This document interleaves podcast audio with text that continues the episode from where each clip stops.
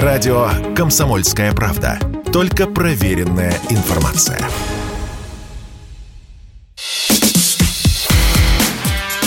Диалоги на Радио КП. Беседуем с теми, кому есть что сказать. У микрофона Владимир Варсобин и с нами Сергей Брилев, руководитель студии авторской программы Сергея Брилева, президент Ассоциации «Глобальная энергия», президент Российского латиноамериканского института Беринга Беллинсгаузена, Монтевидео. Все верно? Здравствуйте, Сергей. Да, добрый, добрый, добрый день, Володь. Я даже не знаю, честно говоря, добрый день, доброе утро, потому что у нас чудовищная разница. Я живу в Южной Америке. Вы в Бразилии. Вот, а сегодня... Вы в Бразилии. Я между Бразилией, Парагваем и Уругваем. Вот в данный момент меня поймали в городе Асунсьон в Парагвае. Как это романтично. Где ожидается интересное продолжение бразильской всей этой истории. Ну, звучит красиво, конечно, но ну, как, да, жур... приходится. как журналист, журналисты я вам дико завидую. Ну, что тут скрывать? Э, ну, и во-вторых, э, вы один из лучших интервьюеров страны, и мне большая честь с вами общаться, потому что я у вас пытаюсь кое-чему учиться. Так что, э, поэтому... Ну, когда ты с обратной стороны и не берешь интервью, ты, на самом деле, в некоторой степени растерян. Так что я сейчас внешне напыжусь, внутренне напрягусь и постараюсь все-таки сохранить гримасу высшего образования на лице. А давайте расслабимся для искренности.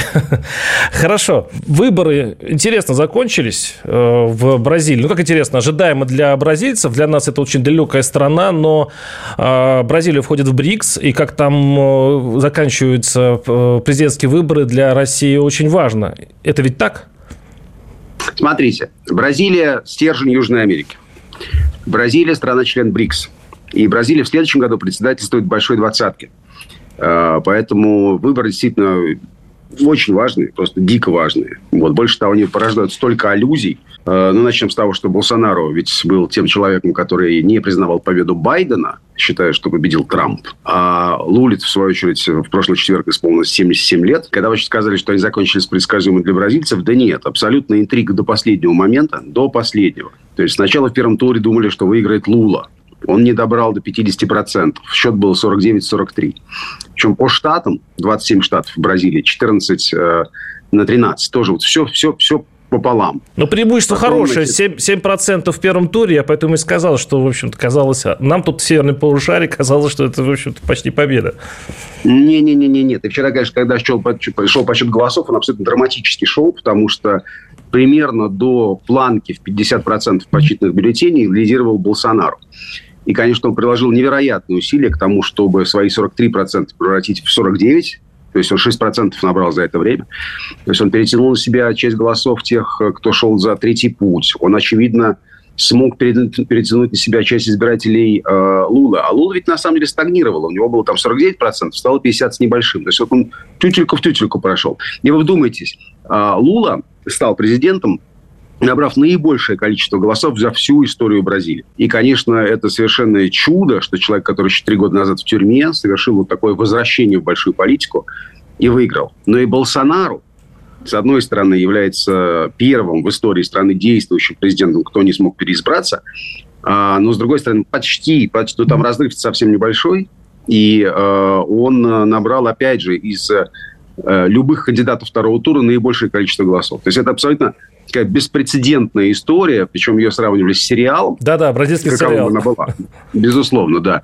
Вот, но, э, то есть, такое количество компромата вылезет друг на друга, такое количество шагов, корректных и некорректных, на чужой территории было совершено. Э, и чужой территории территориально, потому что Бразилия делится на северо-восток, который за э, Лулу, и на юго-восток, который за э, Болсонару. Там просто сейчас страна вот равно на синий и на красный, поделена ровно пополам. На Украину где-то похоже. Э, старого разлива. Карта. Э, вот. А, так что не-не-нет, нет, здесь просто абсолютно удивительная компания, в которой часто надо было разбираться в деталях, и было очень много вбросов. Даже вчера во время выборов значит, появился вброс, что якобы полиция, подотчетная Болсонар, э, мешает доехать на участке избирателям Лула. И же какие-то очень такие мутные видео, но они такие мутно, мутно убедительные. В один момент лагерь Лула пытался добиться, чтобы продлили голосование. Потом глава Центра избиркома вышел сказал, да нет, все нормально. Причем тоже явно человек играл какую-то игру. Вдруг появилась информация о том, что вот он сейчас будет встречаться с руководством Верховного суда, сейчас он будет встречаться с руководством Сената. А до этого за две недели Центр избирком, э, в Бразилии называется смешно, избирательный трибунал. Э, российские дипломаты переводят это как э, избирательный суд, ну так, чтобы покрасивше звучало. Вообще трибунал слово. А, вот. А до этого, значит, они приняли решение, что в одностороннем порядке Центр избирком может блокировать э, сайты, там, соцсети и так далее. Блокировались, прежде всего, болсонаровские, особенно после вброса прошлой недели, когда были взрывы э, пар, неких барж на реке в Амазонии, и сторонники Болсонара говорили, что это э, сторонники Лулы взорвали их людей. Потом выяснилось, что это операция федеральной полиции по уничтожению э, грузов, э, незаконно добытых в районе Амазонии. Ну, в общем, здесь вот такой вот... Еще глубок... красиво избирают в Бразилии. Да, ужасно. Политика да, там да, просто, да. просто фейерверк. Вот такой, но имейте в виду, что да, мы говорим о стране, которая председательствует большой двадцатки. Так что для нас это бразильская экзотика в данном случае это такие ингредиенты, ингредиентики, которые Ой, а вы еще очень не... любопытно разбирать, да. но это большая история. А вы еще не всю экзотику рассказали, но она хотя просто привычная для вас, кто, вообще для тех, кто следит за Бразилией, но э, новоизбранный президент э, Лула, тоже Лула. слово интересное, он ведь э, был под уголовным преследованием и получил ведь срок. То есть это человек... У него потрясающая биография. Это человек, который шел через терни... И был еще президентом Бразилии, потом получил срок, потом снова стал президентом. Уникальная биография. А как он начинал? Он же, в общем, такой рабочий активист, металлург. Э, сохранились фотографии времен излета военной диктатуры, где его еще задерживали. И вот он совершил вот такой вот шаг. Он много раз выдвигался в президент в конце прошлого века, потом стал президентом в начале этого. Очень недурственным президентом был. Э, около 30 миллионов человек вышли из бедности.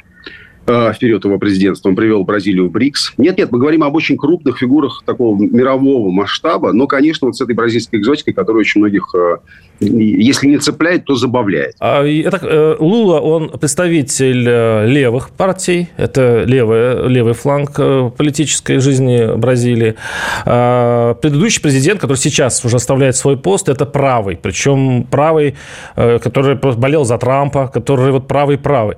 А вот эта битва между левыми и правыми, она, э, это, она по-моему, еще и в философском плане битва, потому что сейчас левые и правые бьются по всему миру, и кажется, мне еще казалось, что правые побеждают, а в Бразилии побеждают левые.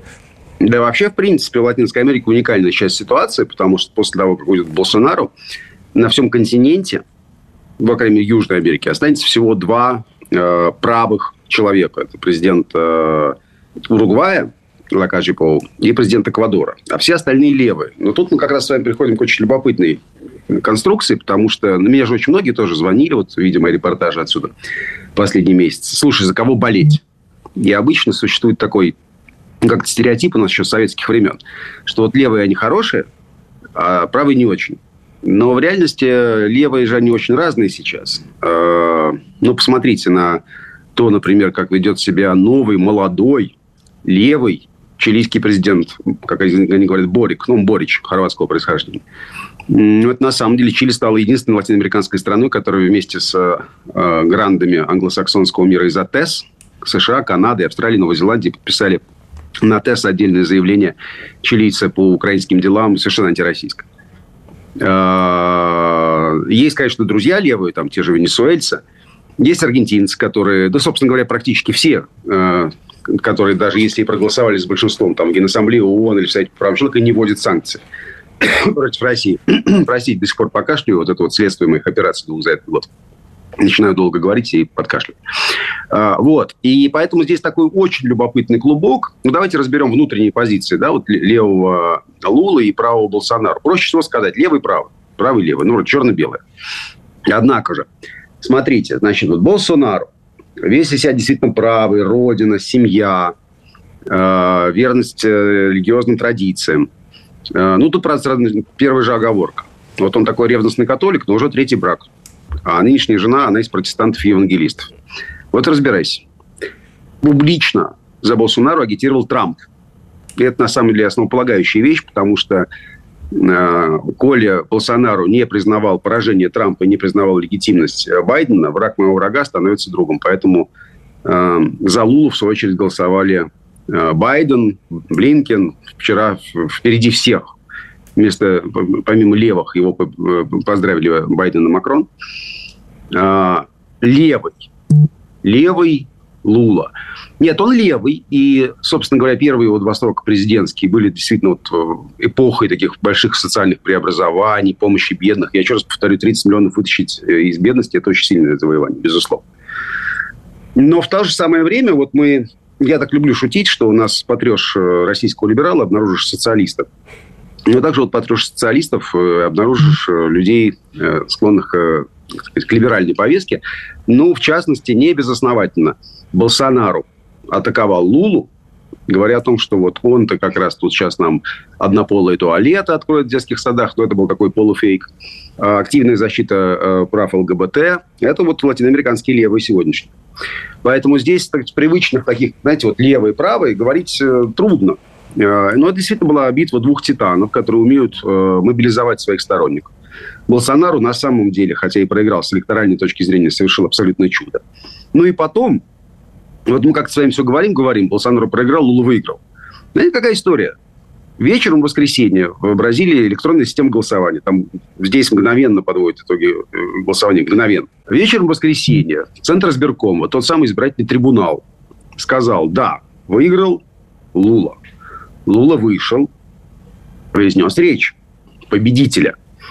В ней он призвал к примирению, сказал, что не может быть двух Бразилий, мы будем создавать единую страну а Болсонару исчез. Что-то это мне напоминает. Какие-то выборы чуть севернее, правда. Да, да, да, да, да. Вот, вот, вот, вот. Я же говорю о аллюзии. аллюзии Мы поговорим об этом, этой аллюзии через некоторое время. Сейчас прервемся на пару минут. Оставайтесь с нами. С нами Сергей Брилев. Радио «Комсомольская правда». Никаких фейков, только правда.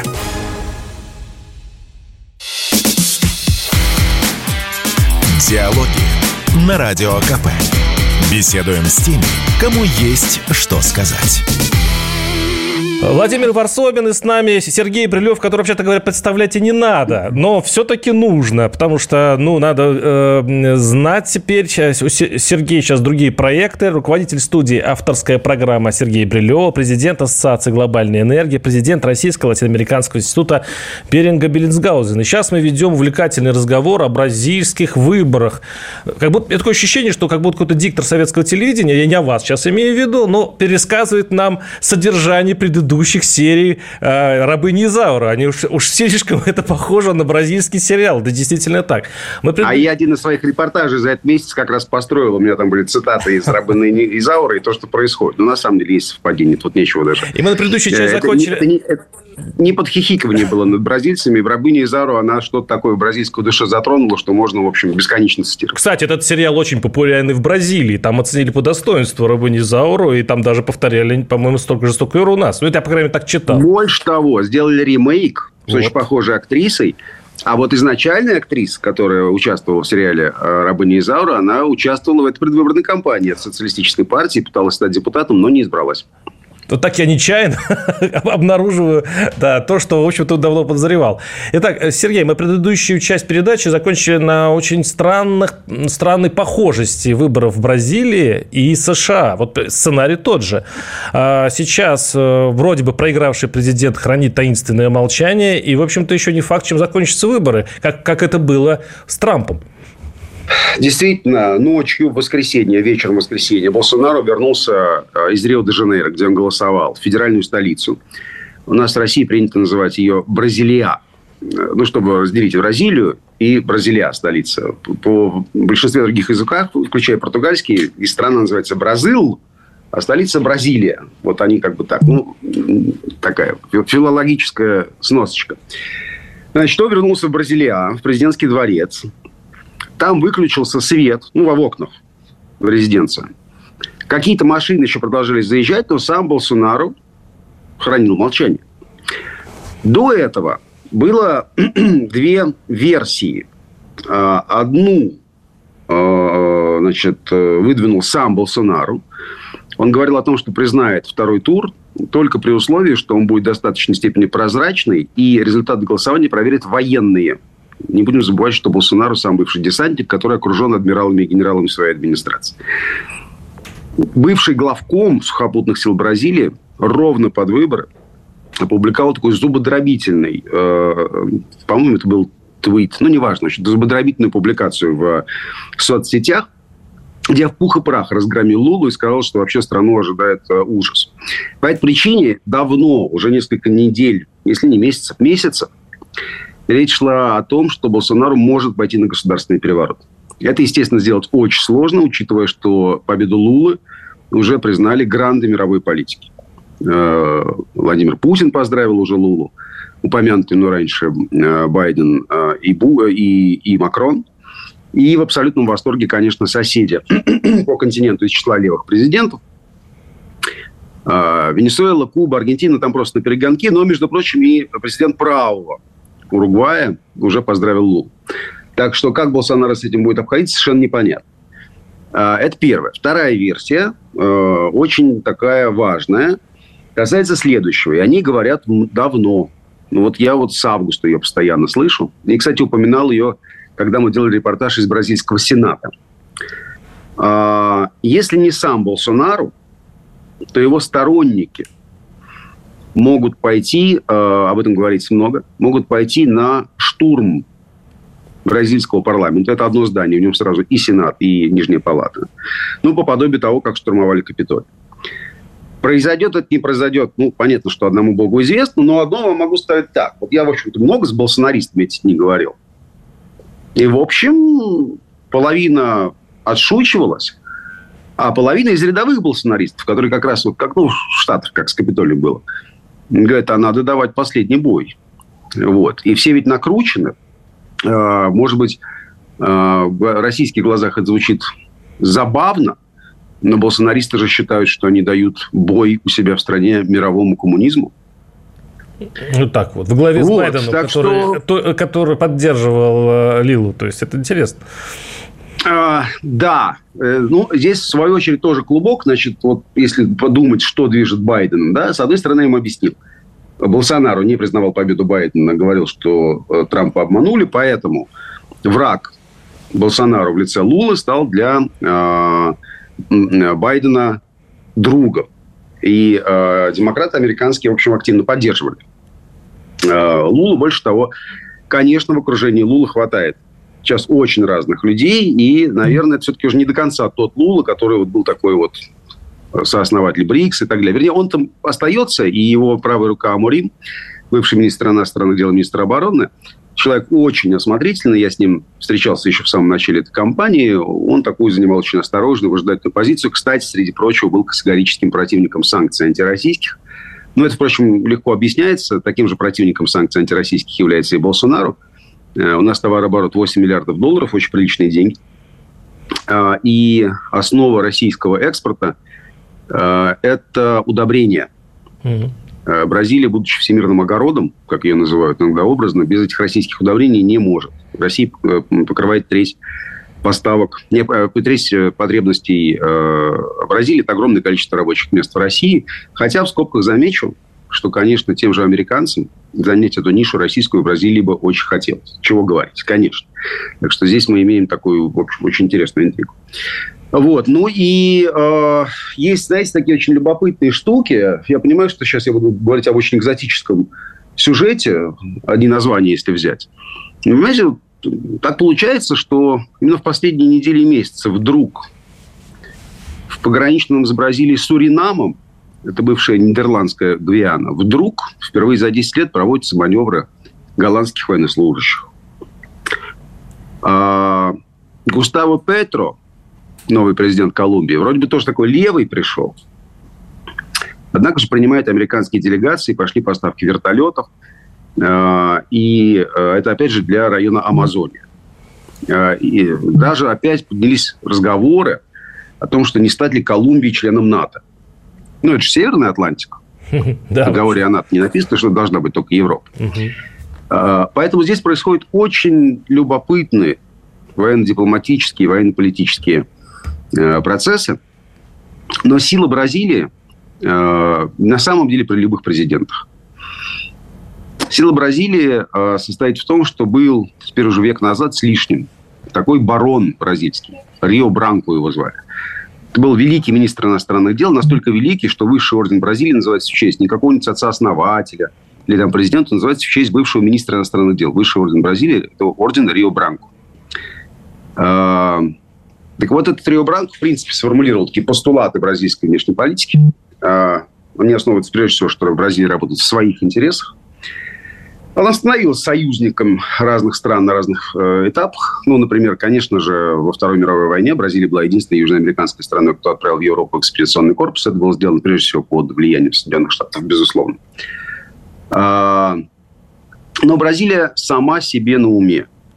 Вот именно это позволяет бразильцам проводить очень такую любопытную внешнюю политику, взять того же Лулу прежнего, он сказал, когда началась война в Ираке, что Буш думает о бомбах, а я думаю о том, как избавить людей от голода, что не помешало ему встретиться с Бушем, но стать одновременно сооснователем БРИКСа. Вот в этом, собственно, вся Бразилия. И они, в общем, очень аккуратно в этом смысле э, идут по своей тропинке, вне зависимости от того, они левые или правые, хотя, конечно, есть ну, всякие разные нюансы. Разных Сергей, а вот ну, понятно, что, наверное, не стоит э, греха таить или скрывать. Это само собой разумеющееся, что сейчас по вс- во всей планете идет тихая дипломатическая борьба э, между ну, Россией и теми, кто считает, э, кто объявил ей э, холодную. Но я бы уже не назвал ее тихой. Ну ладно, борьба. борьба идет на всех фронтах, да. И кто победил все-таки на бразильских выборах? Вот такой прямой вопрос, наверное, у наших, наших радиослушателей есть. Но мы ответим на этот вопрос через пару минут. Я напоминаю, что с нами журналист Сергей Брилев. И мы расстаемся на пару минут и вернемся в этом же составе. Если тебя спросят, что слушаешь, ответь уверенно. Радио «Комсомольская правда». Ведь Радио КП – это самые оперативные и проверенные новости.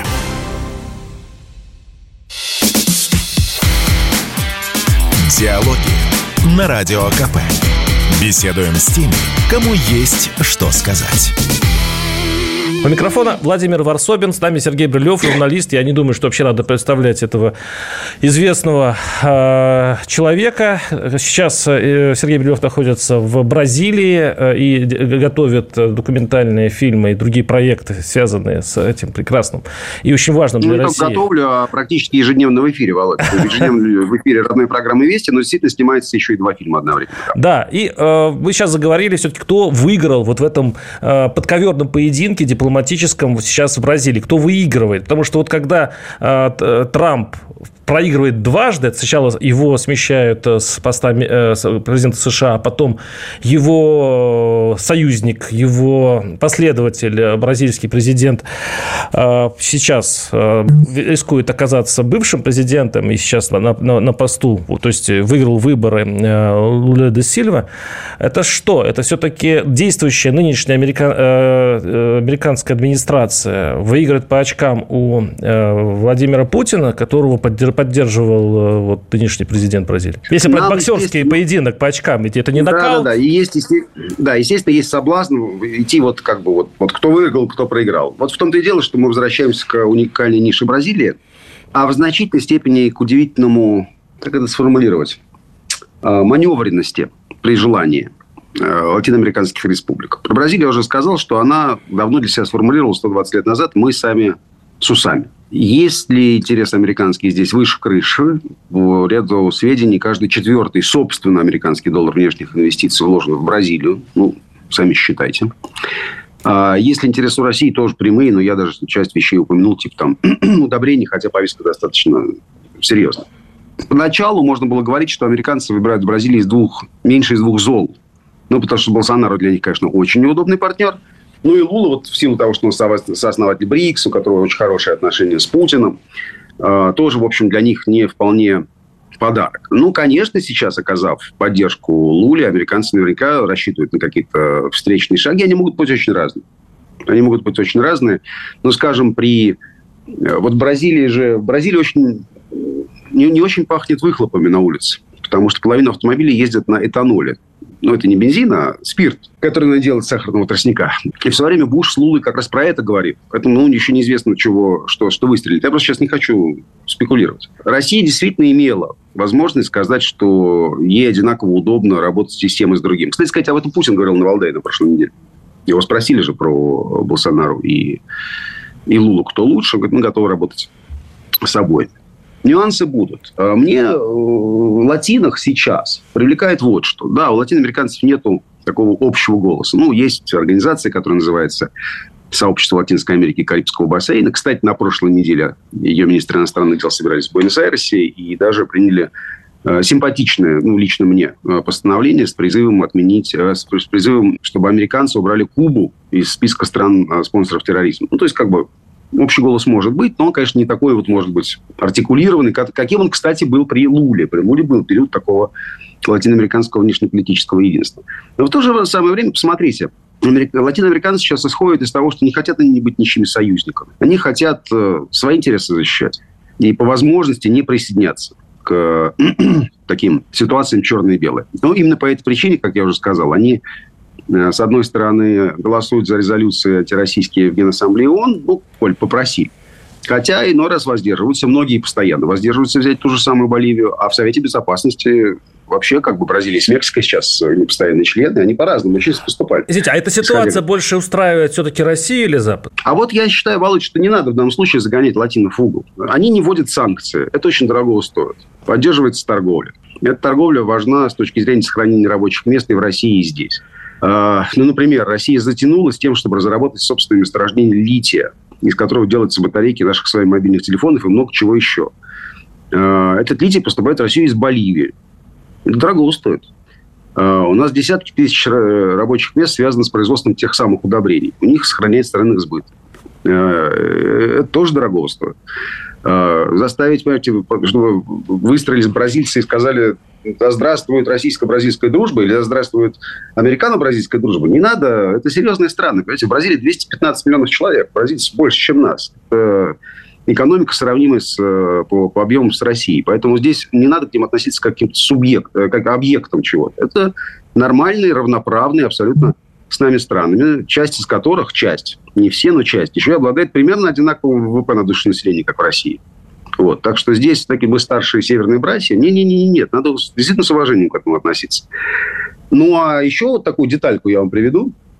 Вот действительно сейчас за счет э, подсчитаны, за счет, э, подсчитаны голоса на бразильских выборах. Э, репортаж я уже свой в Москву передал. Сегодня можете в программе «Вести» его посмотреть. Он уже гуляет в дневных выпусках на России 24. Ну, собственно говоря, по 2-3 репортажа все эти недели делают. А, а сейчас у меня возможность уже немножко продолжить свой путь. И я вот сейчас с вами включаюсь конкретно. Вы сказали, что в Бразилии нет. Я нахожусь в городе Асунсьон, в переводе на русский «Вознесение Господне». Это столица соседней с Бразилией республики Парагвай. Угу. Она входит в общий рынок с Бразилией. Очень интересно посмотреть, как бразильцы, как парагвайцы будут на все это реагировать. Вы знаете, где я был вчера вечером в Ассунсьоне, когда сюда приехал по окончании бразильского Заинтриговали. Где?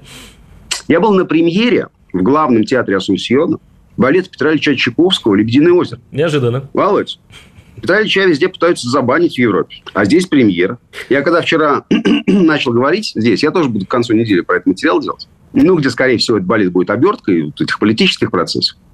Я когда вчера зрителей, руководителей балетной труппы, местные спрашиваю, а что же это вот так вот там-то вот, в Европе запрещают или отменяют?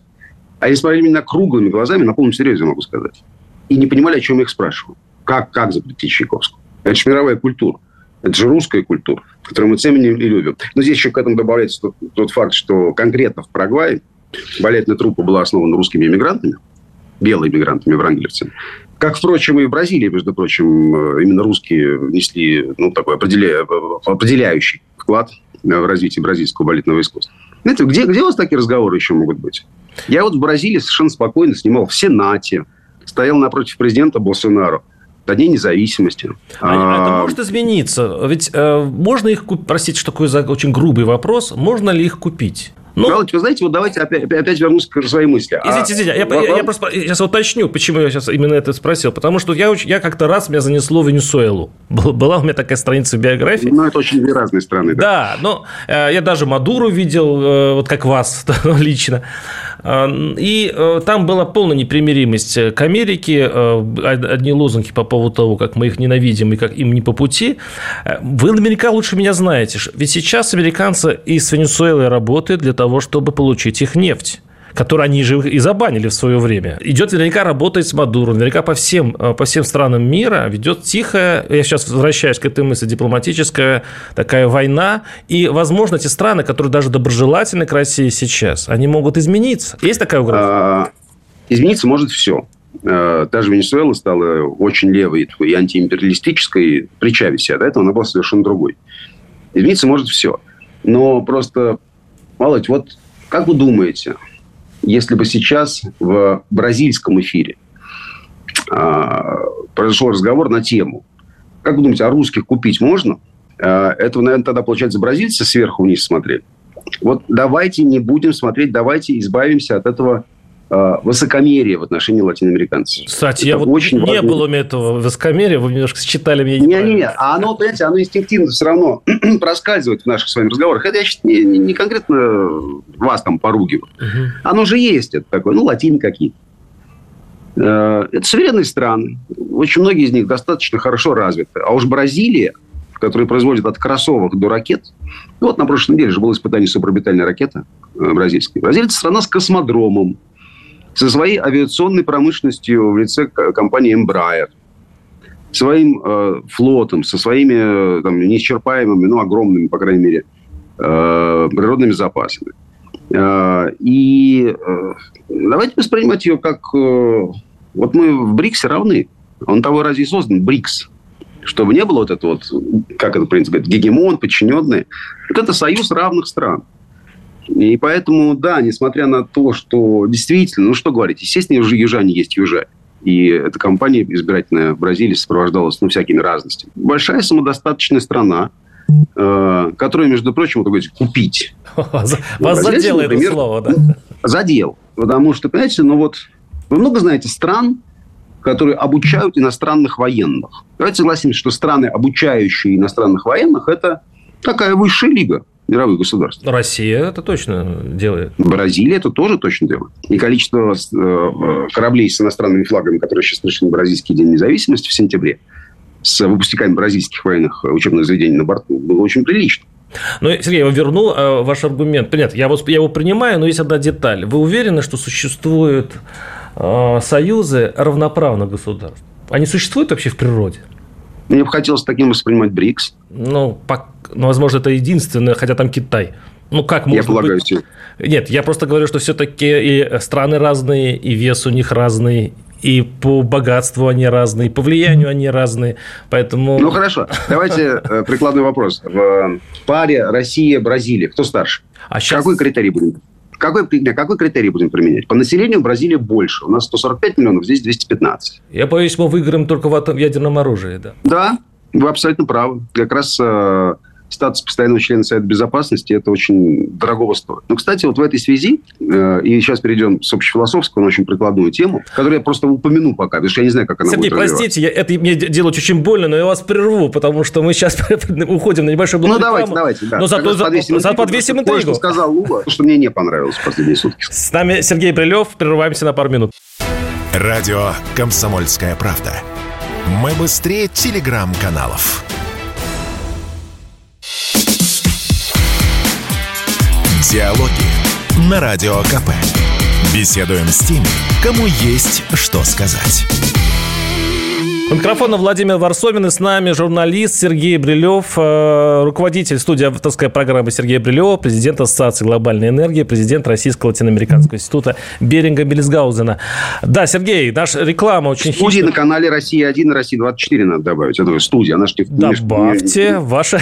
В межпланетном пространстве. Да. Все выходит на Россия-1, Россия-24. Да, э, реклама наш хищно прервала, разорвала наш с вами диалог. Пожалуйста, э, мы сейчас говорили о том, насколько равноправны страны страны э, в союзах и э, сравнивали Россию и Бразилию? Э, ну, сравнивали и приняли для себя решение, что там в Бразилии больше населения, чем у нас, примерно одинаковые по объемам экономики, но в России есть статус постоянного члена Совета Безопасности, Россия – это ядерная держава.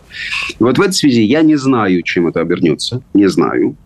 Но что, конечно, меня несколько покоробило, это что, что Лула э, стал развивать тему об отмене права вето у постоянных членов Совета Безопасности. Бразилия давно претендует на то, чтобы войти в Совет Безопасности. Но это действительно крупнейшая страна Латинской Америки. Если затевать некую реформу Совбеза, да, чтобы были все-таки э, там представлены не только те державы, которые зафиксировали свое верховенство э, по итогам Второй мировой войны, но и учитывать как тенденции развития мира сегодня, то, наверное, Бразилия была бы очевидным кандидатом. Но если она идет с э, идеей об отмене права вето, думаю, что это многих не только меня покоробило, правда? А с чем вы это объясняете? Ну, имеется в виду же, они понимали нашу реакцию? И как вообще мы выглядим в их глазах? Как они к нам на самом деле относятся?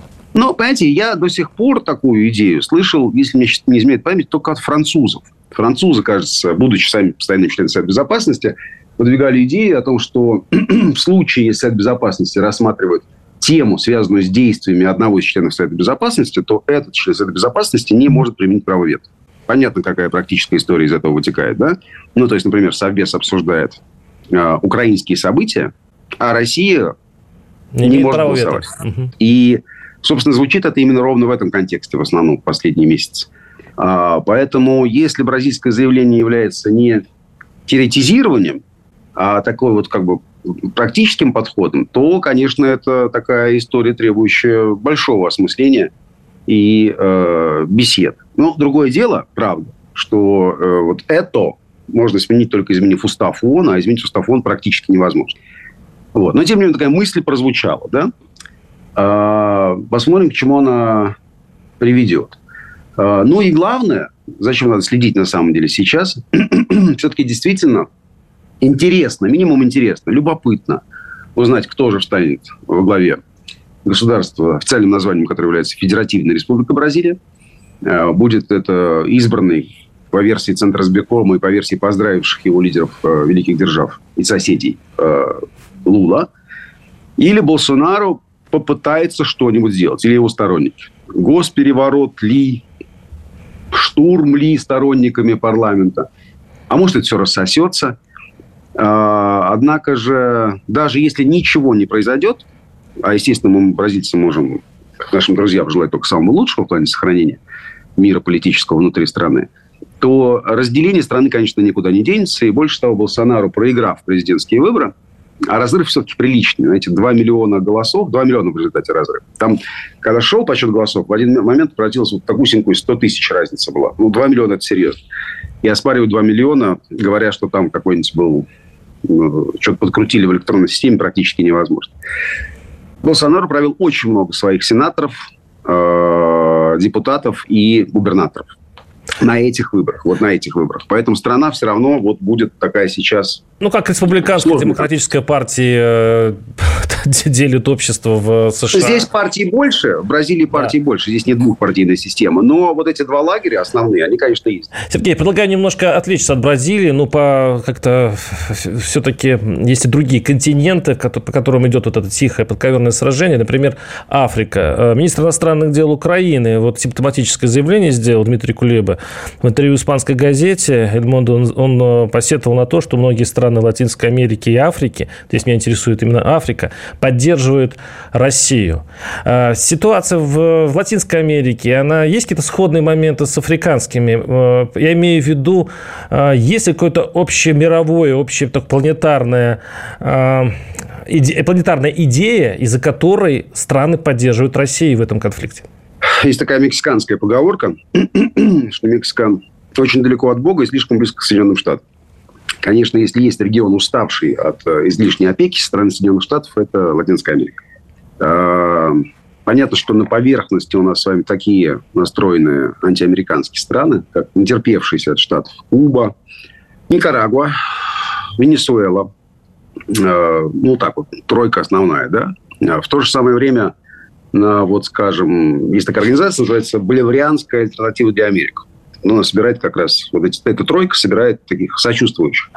И там есть ряд государств небольших, но очень любопытных, там, скажем, Антигуа и Барбуда, Сент-Винсент и Гренадины, где совершенно уникальный, обалденный дядька Раф Дэн Шалдеш, а, премьер-министр, сейчас старейший премьер-министр всего западного полушария. Кстати, внешне на Фидель похож. А, и так далее. У которых действительно вот накопилась эта усталость. Кстати, по вопросам, вообще по опросам общественного мнения, самой антиамериканской страной Латинской Америки, чуть ли не самой, считается Аргентина. Парадокс, однако, заключается в том, вот возьмем случай Аргентины, очень любопытный случай. А, вот у населения действительно довольно антиамериканские настроения. Да и в элите тоже хватает. А, торговля Аргентины с Соединенными Штатами представляет себя очень небольшой процент внешнеторгового оборота. Очень небольшой. Ну, по крайней мере, точно можно говорить, что товарооборот Аргентины с Европой больше. Однако же финансовые проблемы, которые испытывает Аргентина, э, приводят к тому, там, ну, там хаос финансовый, если честно. Четыре обменных курса. Э, приводит к тому, что как решение рассматривается долларизация Не переход на евро, на что-то, не укрепление собственности, а это долларизация. Почему? Потому что есть внешний долг. Внешний долг, он через что читался? Через Международный валютный фонд. Международный валютный фонд в чем? Считает в долларах. В далеком 1935 году в переписке Южамторга и Советской дипломатической миссии в Монтевидео с наркоматом иностранных дел рассматривалась идея о переходе на торговлю в национальных валютах. Прошло 90 лет, мы опять к этому приходим. А, да, часть стран Латинской Америки, ну, Куба – это классика жанра, многолетняя блокада, эмбарго. Да, конечно же, на мой личный взгляд, и следствие того, что социализм доведен до какого-то уже абсолютного максимума, даже в Советском Союзе такого не было, в плане того, как перекошена экономика, но санкции чудовищные, чудовищные американские санкции. Много лет, 60 лет. Вот. Ну, что еще ожидать от Кубы? Естественно, она ведет борьбу за собственное выживание, и ее политическая власть ведет борьбу за э, выживание. Но обратите внимание, что, например, инициатором неприезда на саммит э, Америк в Лос-Анджелес к Байдену, латиноамериканцев, был э, мексиканский президент Лопес Обрадор. И он, кстати, сказал, что я не поеду на саммит, который называется «Обеих Америк». Это вот весной был, э, весной летом я не поеду на саммит обеих Америк, потому что на саммите обеих Америк должны присутствовать все американские государства, в том числе Куба, Никарагуа, Венесуэла, которых американцы не позвали. А, так что вот этот момент солидарности, он есть. А, я думаю, что он будет э, укрепляться, хотя, конечно... То есть, чем, ломать... чем страна хуже относится к Америке, тем лучше она относится к нам. То есть, мы антиамерика. А давайте немножко по-другому взглянем на это. Это Америка, антиамерика, это так, это такая философия. Давайте по практическим вещам э, пройдемся. И, кстати сказать, одной вещи устыдимся. В последние, после крушения советской власти против американского эмбарго в отношении Кубы э, в России э, выступали только ну, горстки общественников. Есть комитет общественный, есть общество дружбы России и Кубы. Ну, давайте согласимся, что тема того, что несчастная Куба находится под жесточайшими американскими санкциями, не волновала общественность. А, Россия, на мой личный взгляд, могла бы сделать намного больше интереснее того, что делалось в последние лет 30 в плане торговли с Кубой, которую мы в свое время, в свое время просто в одночасье бросили. Ну, кое-чего делалось. Кубинцы это очень ценили в последние годы. А, кубинцы первыми сейчас а, высказались против санкций в отношении России. А мы, когда начали сравнивать санкции, введенные против России, с другими, вспомнили, что, оказывается, есть и кубинцы. Вот такие антикубинские санкции. Вот э, это одна из тех причин, почему я в этом году, наконец-то для себя, э, серьезно вернувшись к латиноамериканской тематике, я же здесь родился, вырос. Э, у меня один из дипломов в кармане как раз латиноамериканский. Я как раз очень доволен тем, что хотя бы вот эти вот драматические события, привели к тому, что вот мы сейчас с вами сидим и обсуждаем латиноамериканскую тематику, о Кубе вспомнили, про которую все забыли. А это такие вот верные друзья. Верные друзья. Сергей Прилев э, с нами в нашей был передаче. Я думаю, что это не последняя наша с нами встреча, потому что очень много тем. Мы говорили всего лишь о Бразилии, а по большому счету четыре части, целый час прошел буквально незаметно, и хочется поговорить еще, например, о еще одной идее, что почему-то бегут из э, левых к правым. это как раз к, к, теме, к теме бразильских выборов, где левые победили правых. С нами был Сергей Прилев, руководитель студии авторской программы Сергея Брилева, президент президент Ассоциации «Глобальная энергия», президент Российского американского института Беллинга, Беллинггаузена, извините, и Владимир Варсобин. До свидания. Диалоги на Радио КП. Беседуем с теми, кому есть что сказать.